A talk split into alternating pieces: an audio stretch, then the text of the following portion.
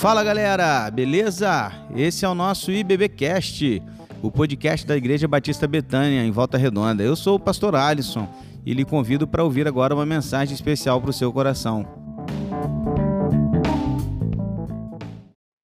Nesse tempo de Páscoa,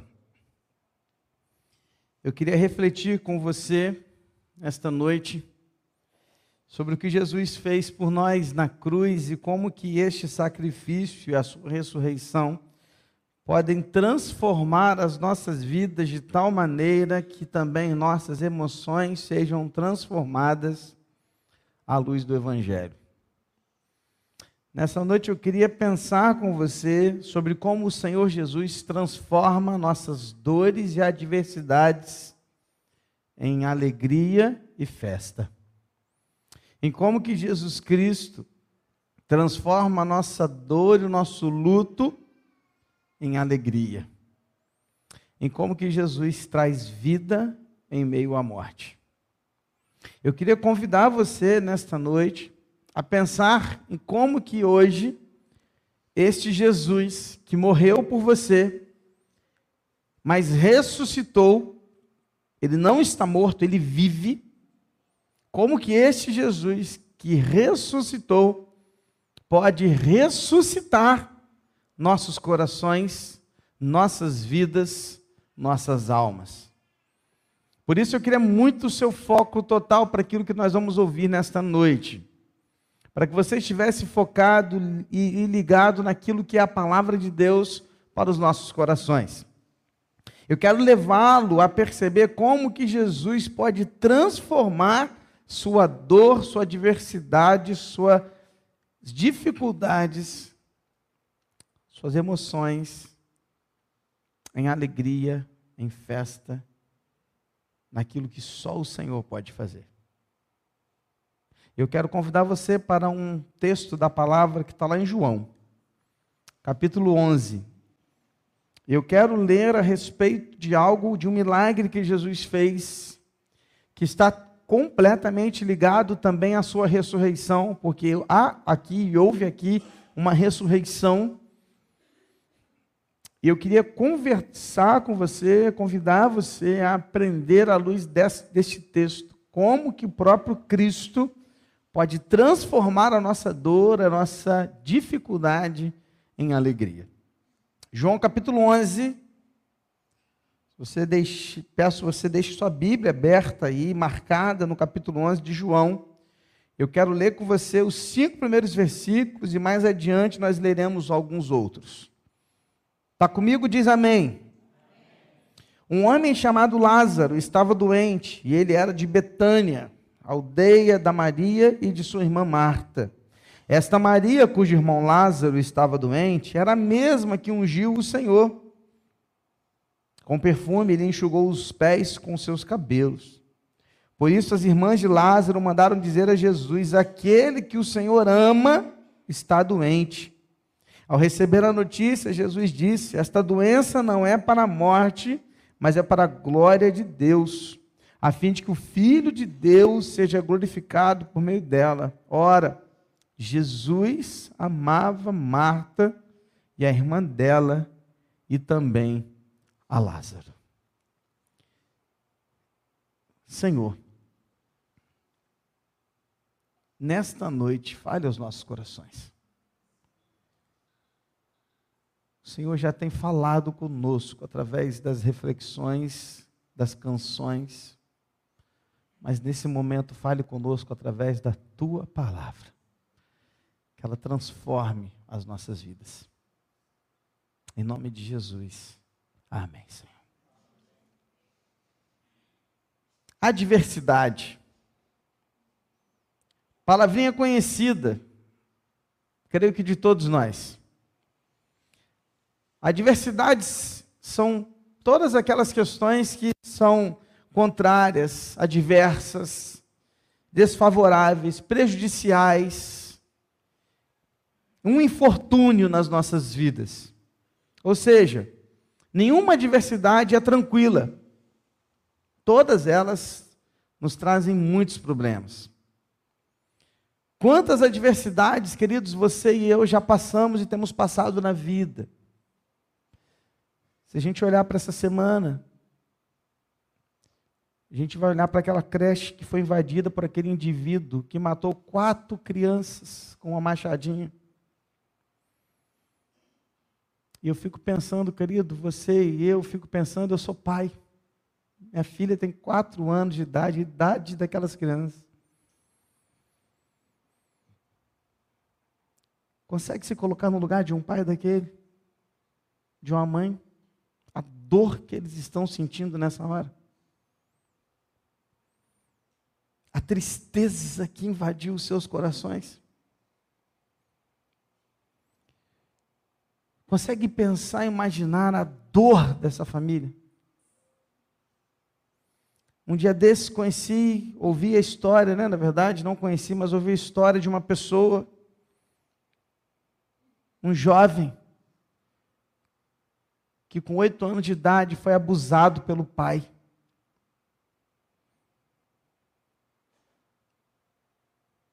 Seu pai era pastor, está preso hoje. E eu olhei para aquela situação, olhando para aquela pessoa, pensei comigo: meu Deus, meu Deus, o que, que não passa na cabeça dessa pessoa? Como que ela não vive? Que adversidade. Nós conhecemos um garoto de 14 anos de idade, estamos orando por ele, vez e outra nos lembramos do seu nome aqui um garoto cheio de vida pela frente, de repente, jogando bola, sente dor na perna, vai para o hospital, descobre que tem um câncer no fêmur. Interna no hospital Volta Redonda, não podendo fazer nada por ele aqui, ele é enviado para o INCA. Chega no INCA, primeira decisão, amputar a perna. 14 anos de idade, o menino jogando bola, vislumbrando carreira profissional no futebol. Vi um videozinho dele brincando dentro do quarto com algumas crianças já sem uma das suas pernas. Falando com a mãe dele essa semana, falou, pastor, ele ore por ele, porque ele agora entrou na quimioterapia, porque não tem mais coisa. E ele está muito, é, é, na imunidade dele está muito baixa, nem visita ele está podendo receber. Eu fiquei me perguntando, Senhor, que adversidade. Meu Deus. Um amigo nosso, pastor, alguém que eu conheço já há mais de 10 anos, está com a sua filhinha, Sarinha, pequenininha, novinha, internada, há dias no hospital, numa UTI, saturação baixa, uma pneumonia que não se descobre exatamente o que, que é, não consegue resolver, ter um laudo específico, um, sabe? Está lá, queridos, Todo dia ele está atualizando o seu status do WhatsApp para a gente saber o que está acontecendo e pedindo, gente, ore pela Sara, ore pela Sara, ore pela Sara. E eu fico pensando, Senhor, que adversidade. Conversando com, com pessoas que compartilham do seu passado e, e ficaram, sabe, lembrando de coisas do passado e como que aquilo machuca, como aquilo que dói. E eu fico pensando, Senhor, quantas adversidades. Talvez, querido, você esteja aqui nessa noite passando por uma adversidade tal qual estas. Ou apenas nessa introdução você já percebeu que talvez o seu problema, seu problema seja pequeno demais, próximo dos que eu citei. Talvez não. Talvez o seu problema seja tão grande qual este, ou até maior. Mas a palavra de hoje é para todos quantos estão vivendo a dor e a adversidade nas suas vidas. Seja ela um, algo do passado, seja algo do presente. Como reagir? Como fazer? O que fazer diante disso? Jesus Cristo foi para a cruz e, segundo Isaías 53, ele levou sobre si as nossas dores nossas enfermidades, o castigo que estava sobre nós, estava lá nele. E pelas suas pisaduras nós somos sarados. Jesus foi para a cruz e chegando lá, ele olhou para baixo e falou: Pai, perdoa-os, porque não sabem o que fazem. Lá da cruz ele olhou e falou: Está consumado. Está resolvido. Está pago.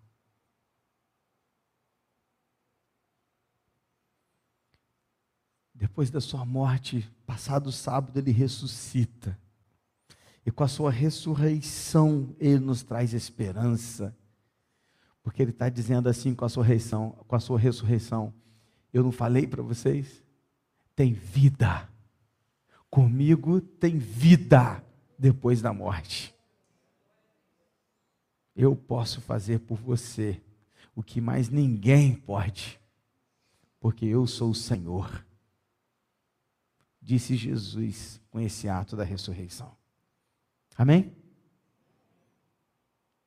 Talvez você esteja se perguntando, pastor, mas por que a gente precisa passar por tamanhas dificuldades? Por que, pastor, a gente precisa passar por tantos problemas?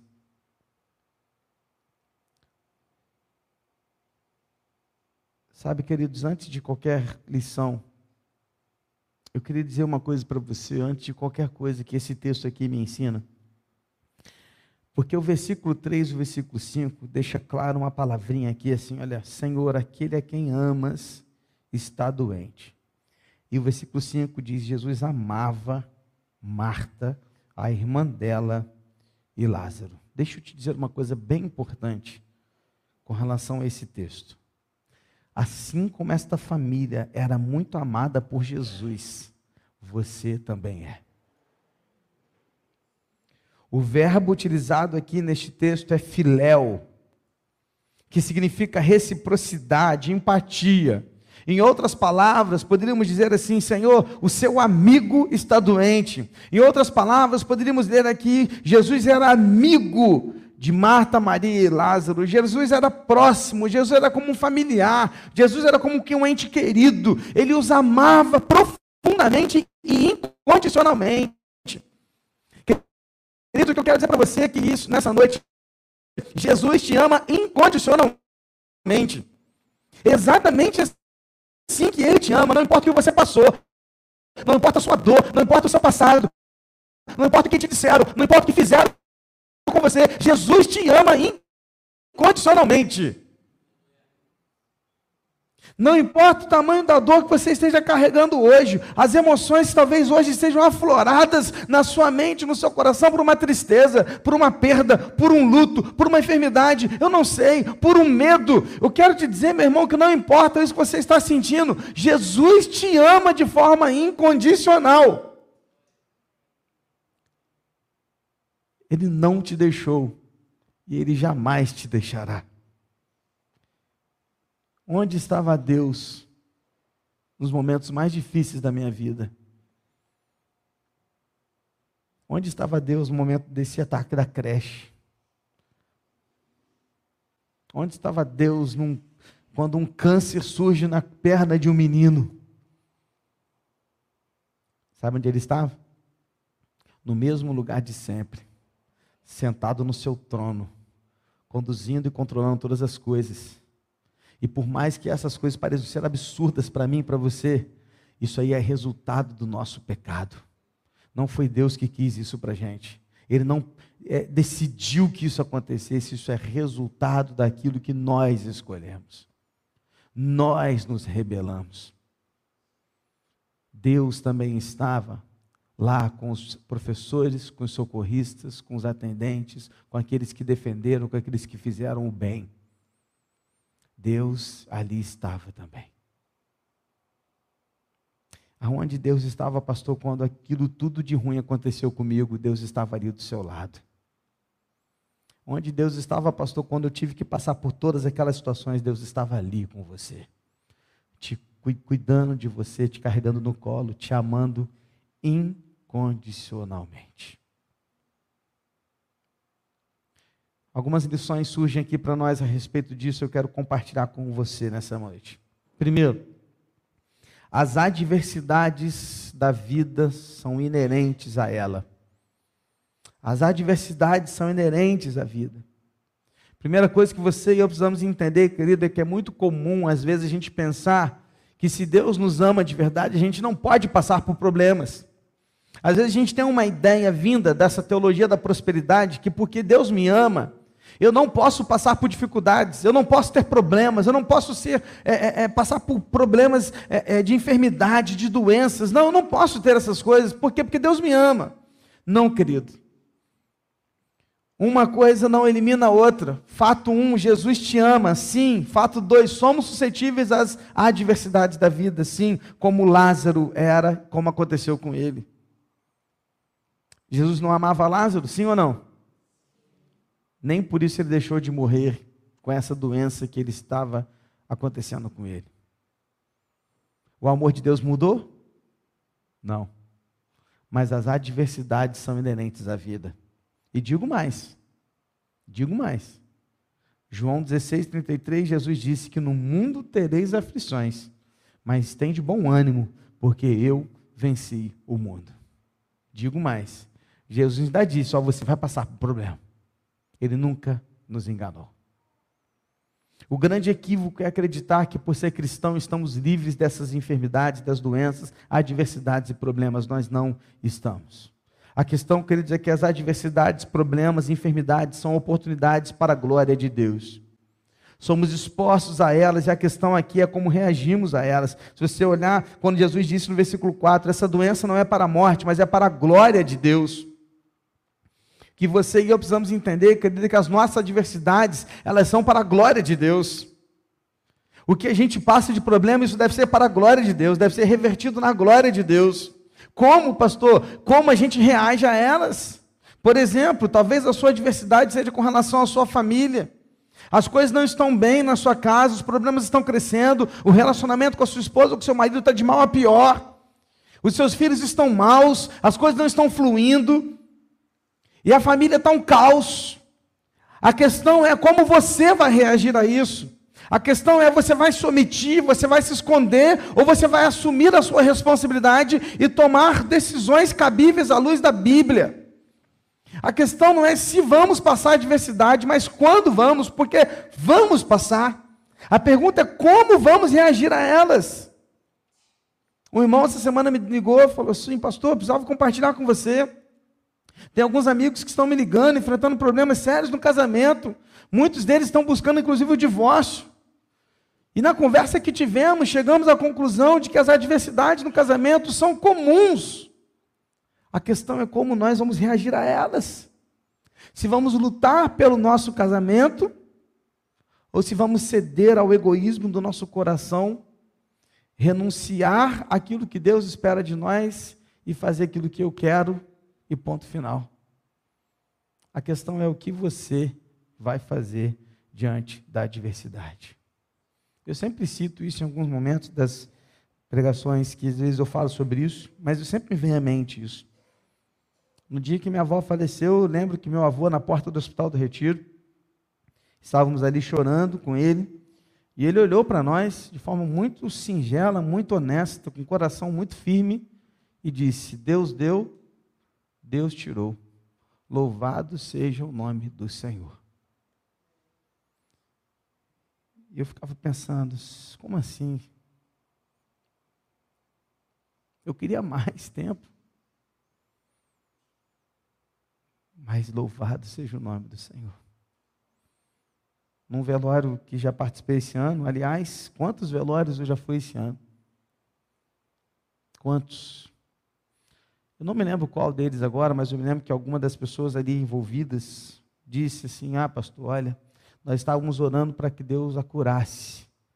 Porque se Deus a curasse, nós veríamos a glória dele. Mas se Deus não curasse, ela veria a glória de Deus. E ela agora viu e está vendo a glória de Deus. Louvado seja o Senhor por isso. Eu falei, glória a Deus.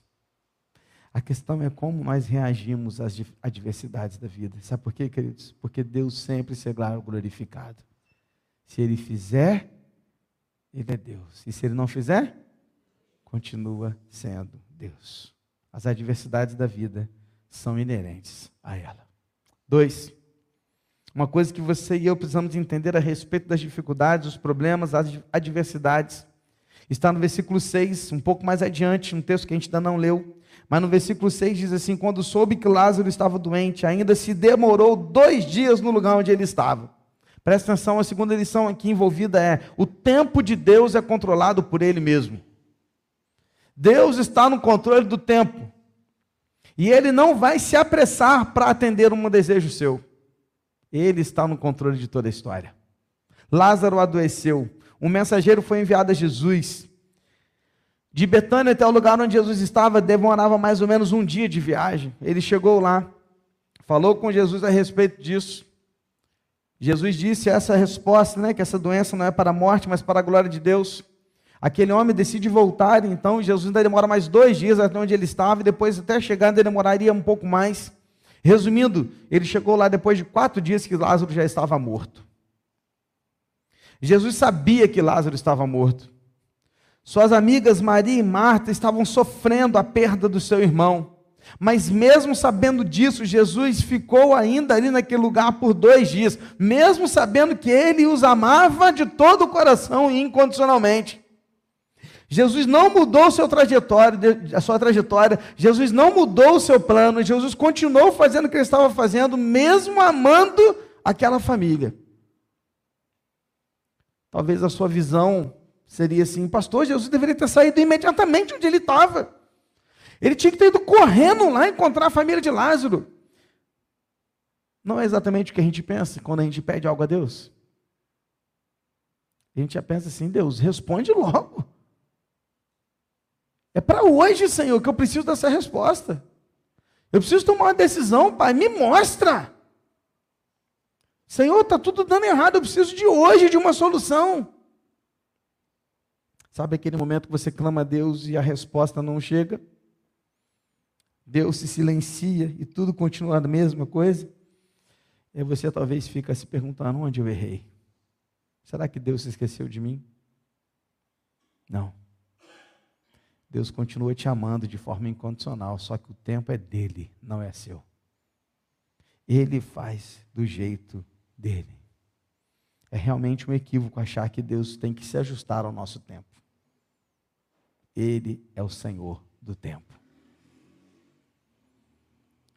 Achei muito interessante essa ilustração sobre o tempo, que ela dizia assim: olha, nós aprendemos a medir o tempo e a desenhar o calendário a partir da observação do movimento dos astros do céu. Então, o planeta Terra, ele leva 365 dias, 5 horas, 48 minutos e 45 e poucos segundos a mais para girar em torno do Sol. A rotação da Terra em volta do seu próprio eixo marca os dias. A rotação da Lua em torno da Terra define os meses lunares e a rotação da Terra ao redor do Sol faz a contagem do ano. Mas permita-me te falar uma coisa. Ainda que meçamos o tempo que gira ao redor do Sol, o tempo está realmente no controle de quem criou o próprio Sol. Porque o nosso Deus, Ele está acima de toda e qualquer, de todo e qualquer universo que você possa imaginar. Por mais que os o tempo seja contado ao redor do Sol, Deus é o Criador do sol. Para tudo há uma ocasião e um tempo certo. Para cada propósito debaixo do céu, Eclesiastes 3, 1.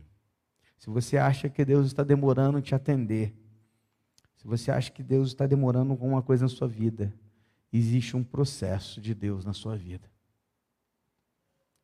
E isso tudo é para a glória dele. Deus ainda é o dono do tempo. Amém? Terceiro, diante das dificuldades, das suas emoções, dos problemas da sua vida, eu quero dizer uma coisa: Deus sabe de tudo a respeito da sua vida. Deixa eu te contar um segredo.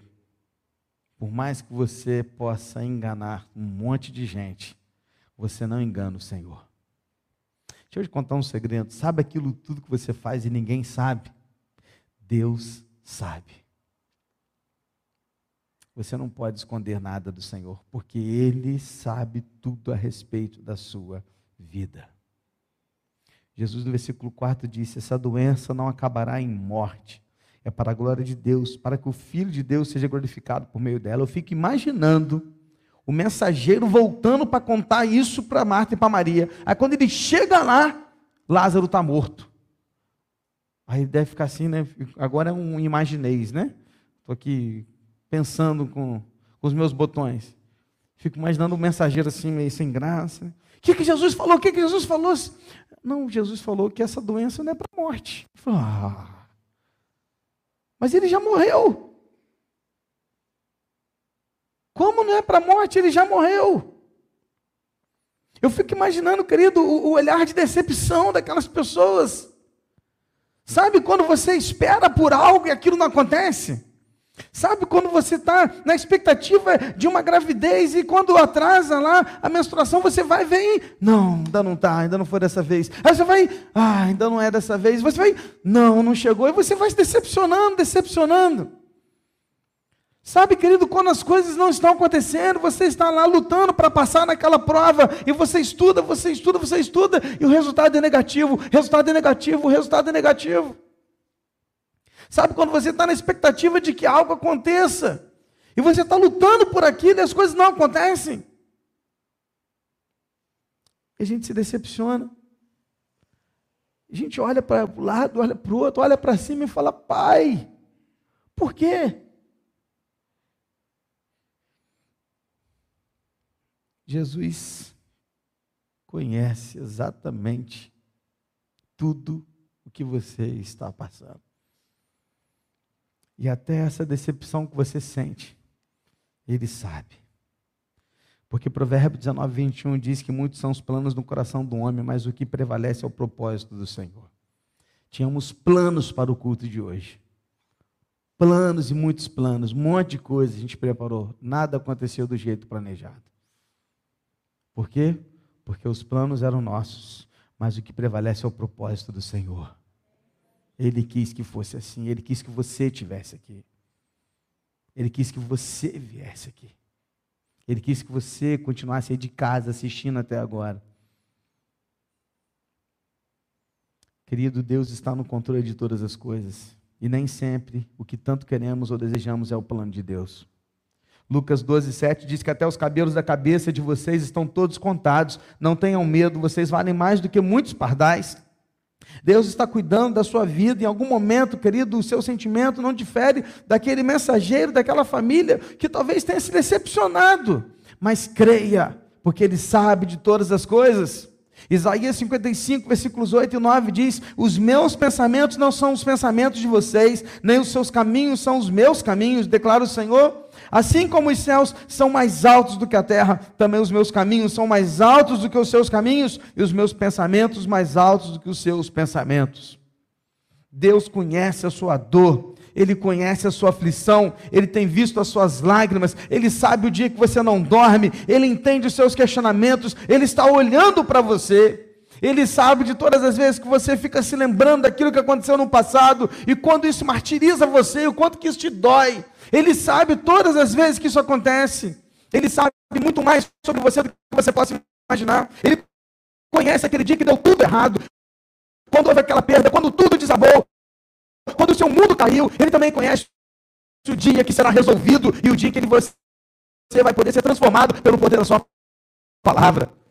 Ele conhece. Ele pode transformar.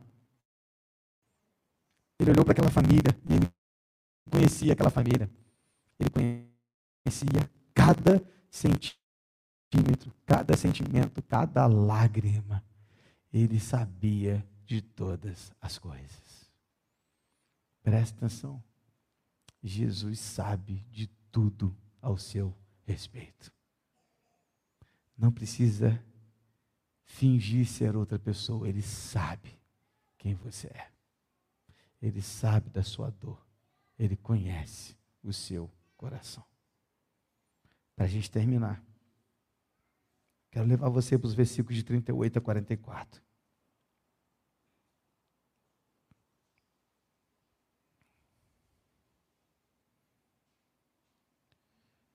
A última lição e a última reflexão que eu quero fazer com você nessa noite é que o mesmo Jesus que ressuscitou ao terceiro dia quer ressuscitar a sua alegria, quer ressuscitar o seu coração, quer ressuscitar a sua esperança, quer ressuscitar a sua alma, ele pode fazer isso. O mesmo Jesus que ressuscitou o terceiro dia, quer também te dar vida nessa noite. 38 a 44. Jesus, agitando-se novamente em si mesmo, foi até o túmulo, que era uma gruta em cuja entrada tinham colocado uma pedra. Então Jesus ordenou: tirem a pedra. Marta, irmã do falecido, disse a Jesus: Senhor, já cheira mal, porque está morto há quatro dias. Jesus respondeu: Eu não disse a você que se cresce veria a glória de Deus? Então tiraram a pedra. E Jesus, levantando os olhos para o céu, disse: Pai, graças te dou porque me ouviste. Eu sei que sempre me ouves, mas farei isso por causa da multidão presente, para que creiam que tu me enviaste. E depois de dizer isso, clamou em alta voz: Lázaro, venha para fora. E aquele que tinha morrido saiu, tendo os pés e as mãos amarrados com ataduras e o rosto envolto num lenço. Então Jesus lhe ordenou: desamarrem-no e deixem que ele vá. Amém, queridos? Antes um pouco de Jesus realizar esse milagre, no versículo 25, ele disse: Eu sou a ressurreição e a vida. Quem crê em mim, ainda que morra, viverá. E todo que vive e crê em mim não morrerá eternamente. Você crê nisso? Como saber, pastor, que Jesus realmente é a ressurreição e a vida? Procure o corpo dele em algum lugar. Procure lá em Israel, em Jerusalém, onde você quiser. Busque achar os seus ossos. Tente encontrar a sua múmia. Encontre o seu túmulo com um corpo dentro, você não achará. Sim, Jesus é a ressurreição e a vida porque ele ressuscitou e ele vive. E o mesmo Jesus que ressuscitou quer ressuscitar também o seu coração. Presta atenção, querido. Ele disse que viria e veio. Ele disse que morreria e morreu. Ele disse que ressuscitaria e ressuscitou. Ele disse que subiria aos céus e subiu. Ele disse que voltará. Então aguarde porque ele vai voltar. Este mesmo Jesus que ressuscitou dentre os mortos, antes ressuscitou Lázaro, e ele mudou aquela tragédia em festa, transformou aquele luto em alegria, e só Jesus pode fazer isso na sua vida. Seu coração pode estar morto agora, sua alma angustiada, talvez a sua dor esteja tão forte que você não esteja conseguindo viver. Hoje Jesus quer transformar essa dor, essa adversidade essa morte do seu coração em vida abundante. Jesus não é indiferente à sua vida, nem ao que está acontecendo com você. Jesus está te dizendo hoje: eu ajo em amor, eu continuo cuidando de você nas adversidades e eu vou transformar a sua vida. Feche os seus olhos, querido. Ora ao Senhor.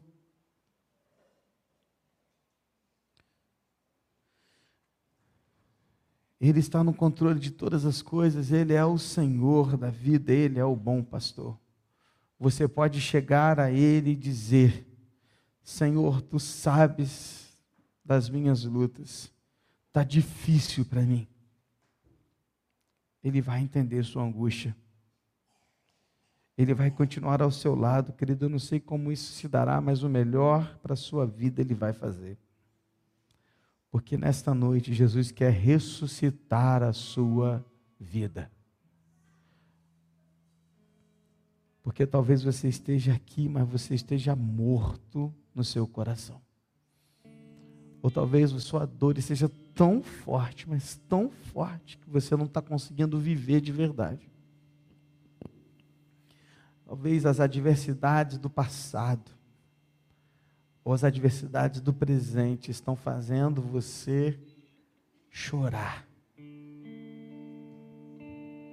E quando você olha para tudo isso, muitas vezes você não vê saída.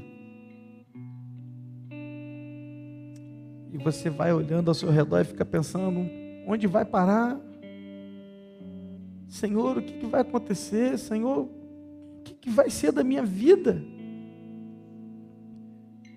E hoje Jesus está te convidando para te dar uma nova chance, para trazer vida ao seu coração, para trazer ressurreição onde há dor, onde há decepção, onde há frustração, onde há emoções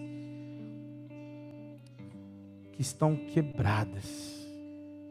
Jesus hoje quer dar vida ao seu coração. Se você está aqui nessa noite, querido, você quer ver essa vida acontecer no seu coração, levante no seu lugar que eu quero orar por você nessa noite.